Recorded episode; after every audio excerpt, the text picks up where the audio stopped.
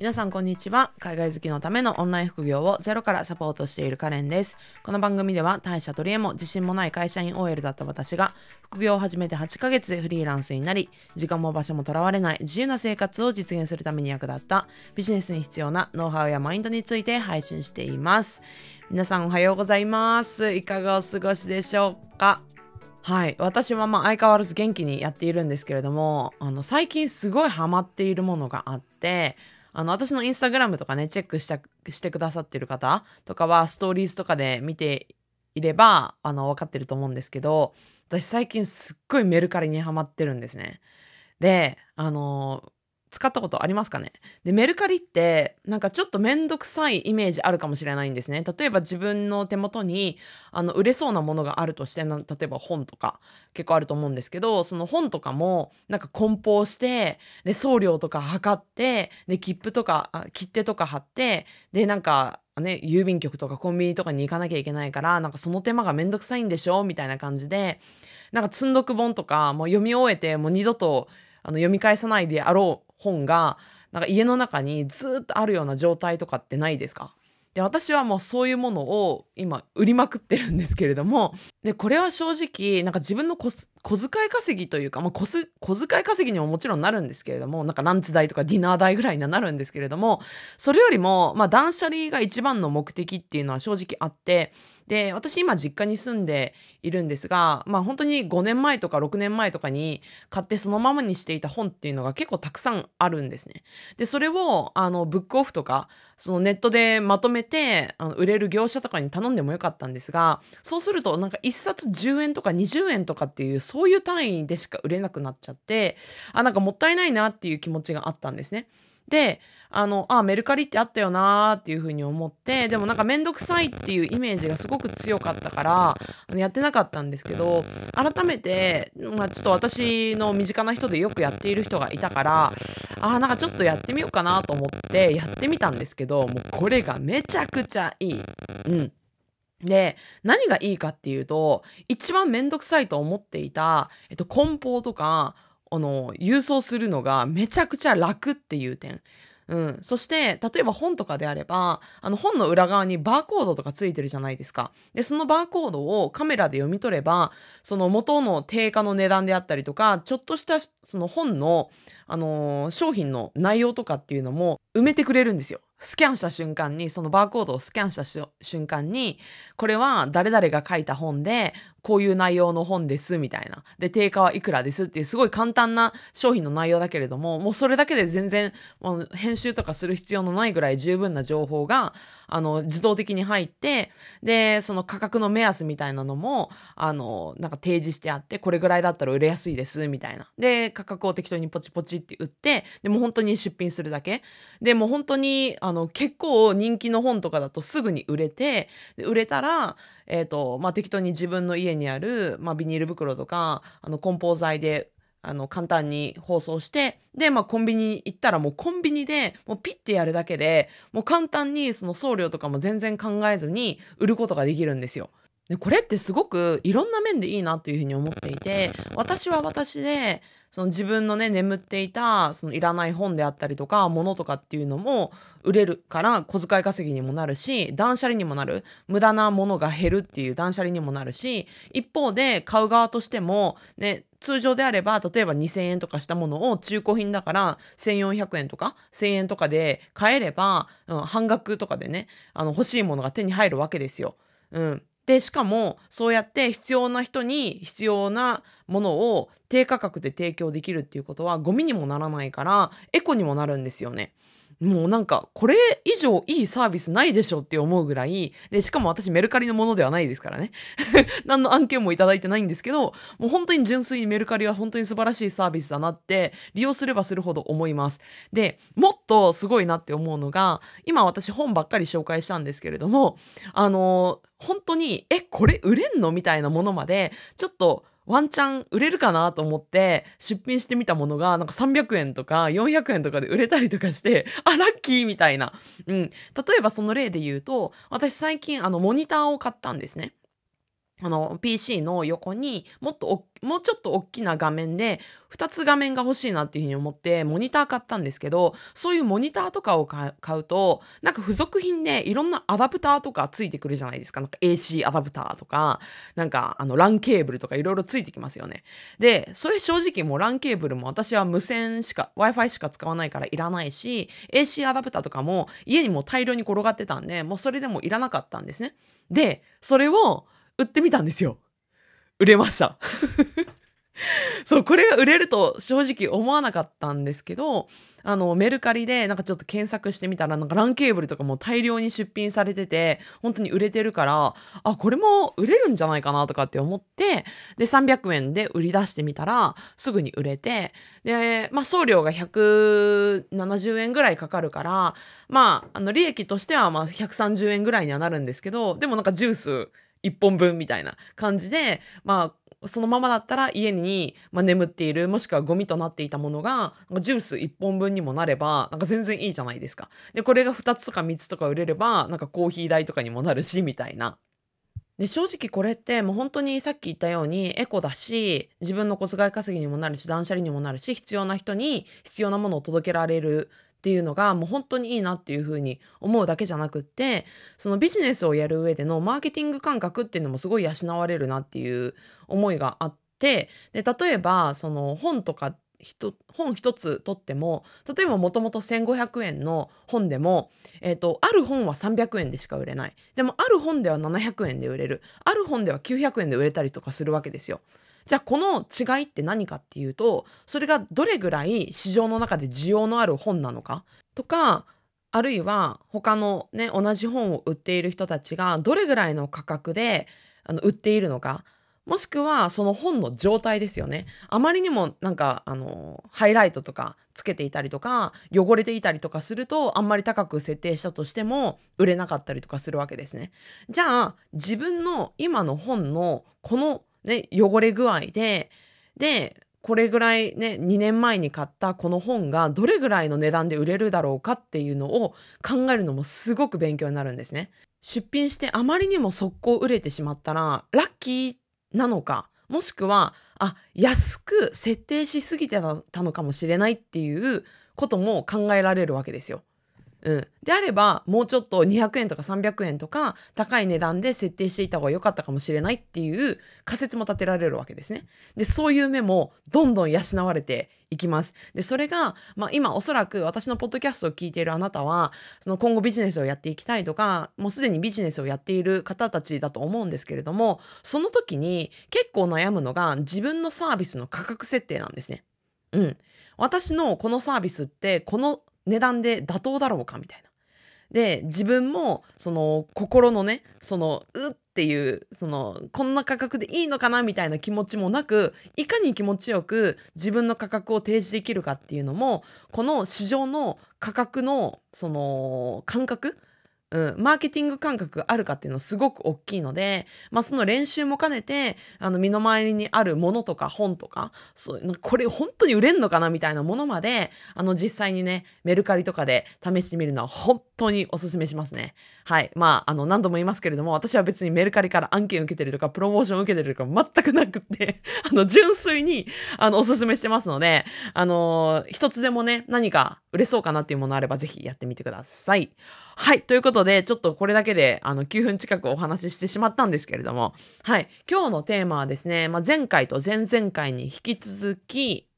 独立、副業をしたい人によくある落とし穴3選の3つ目をご紹介していきたいと思います。はい。まだね、この1つ目と2つ目聞いていないわっていう方は、ぜひ、あの、前のエピソード、そして前々のエピソードも、あのー、またこのエピソードの後、もしくは、あの、また聞き直していただきたいなっていうふうに思うんですけれども、この一つ目と二つ目が何だったかっていうと、一つ目が自分のサービスをゼロから生み出そうとしてしまう、ゼロから自分のサービスを作り出そうとしてしまうっていうのが落とし穴の一つ目でした。そして二つ目は、自分の商品を売ろうとしてしまうっていうのが二つ目でした。はい。あのー、え、このタイトル聞いて何のこととかって思った方は、ぜひまた聞き直していただきたいなというふうに思います。はい。そして今回は3つ目をご紹介していきたいと思います。で、3つ目の落とし穴落とし穴というのはズバリメニューをたくさん作ってしまうっていうのが3つ目の落とし穴になります。メニューをたくさん作ってしまう。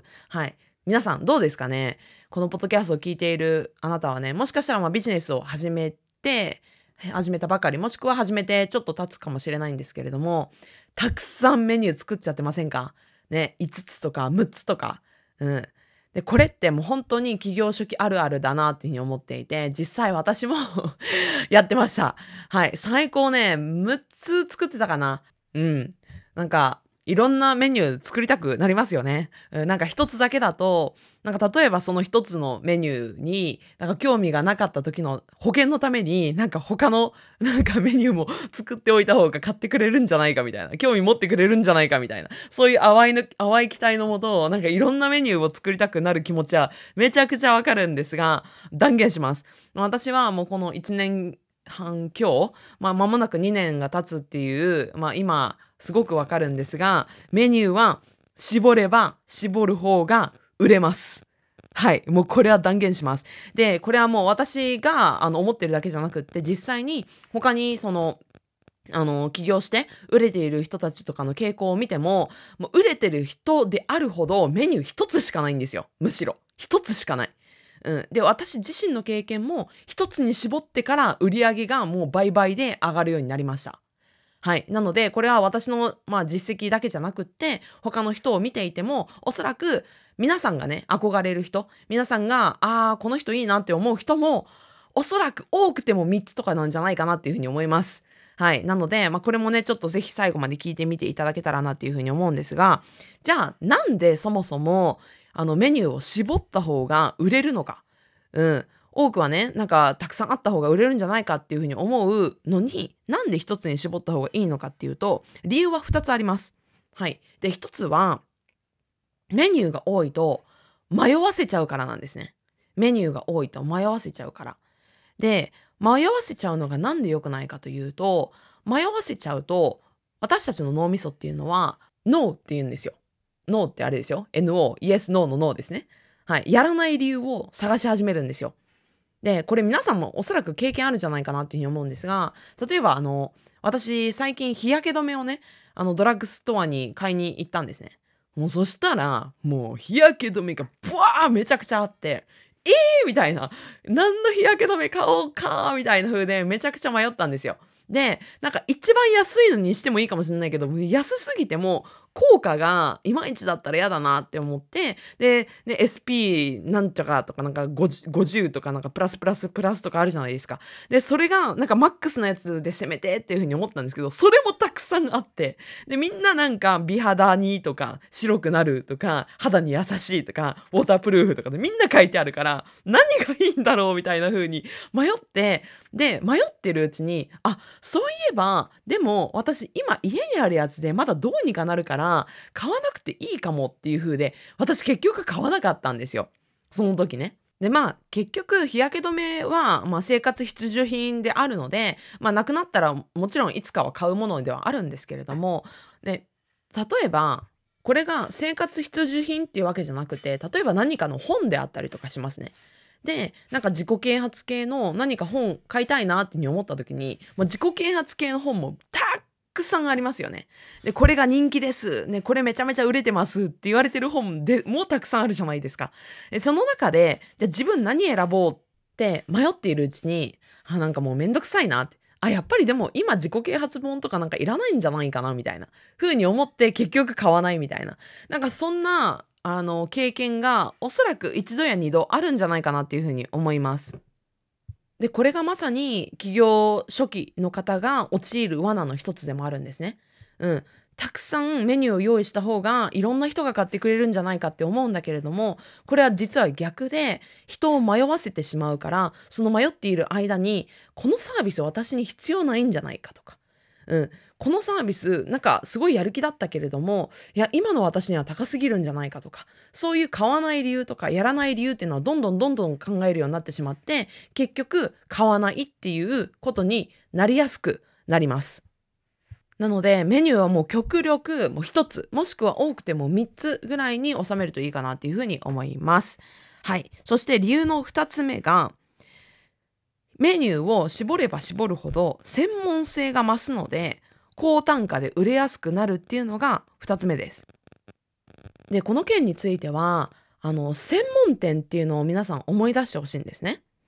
でなんか最近なんちゃら専門店とかに行って最近惹かれて買ったものとかってないですか？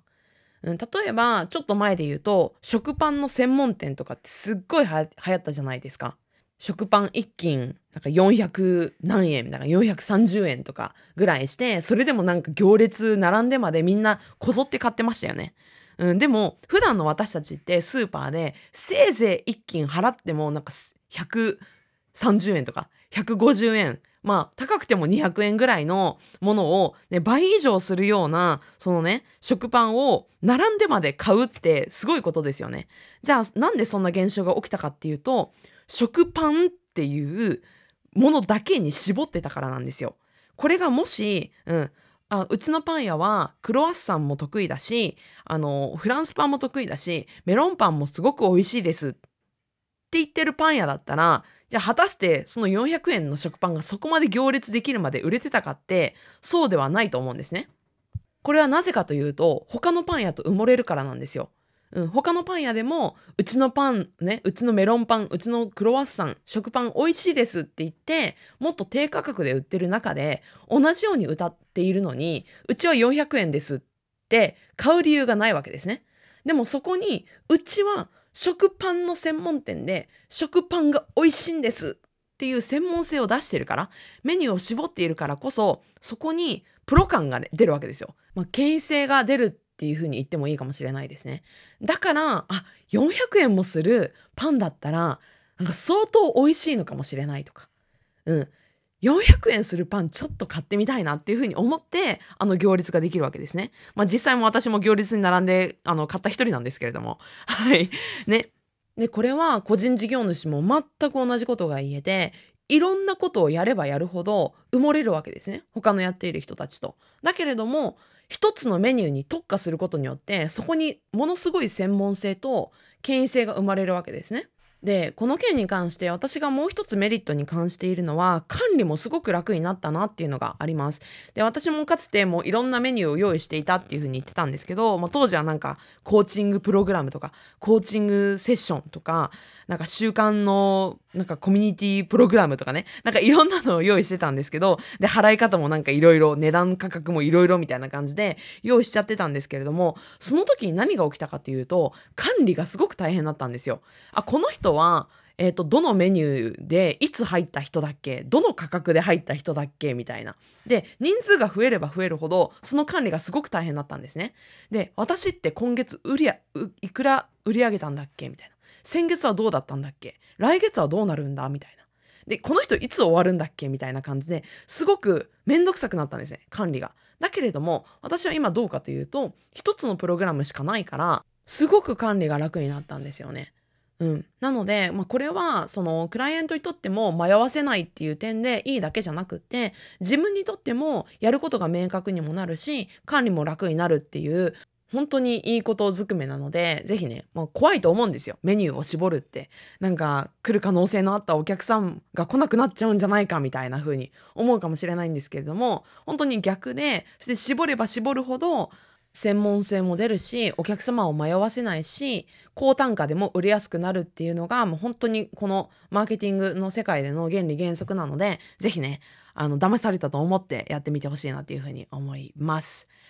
はい。ということで、まあ、今回はね、3回に分けて、まあ、副業、企業によくある落とし穴っていうのの3つをご紹介していきましたが、いかがでしたでしょうか？で、もしね、この3つを聞いて、なんか、うん、これがよく、いまいちよくわからなかったとか、まあ、これが新しい発見でしたみたいなものがあれば、ぜひ、あの、LINE 公式とかでもね、メッセージとか、あの、相談とか受け付けていますし、もしくは、インスタグラムとかで、あの、私をメンションしてね、なんかシェアとかいただけたら、もうめちゃくちゃ嬉しいですね。はい。泣いて喜びます。。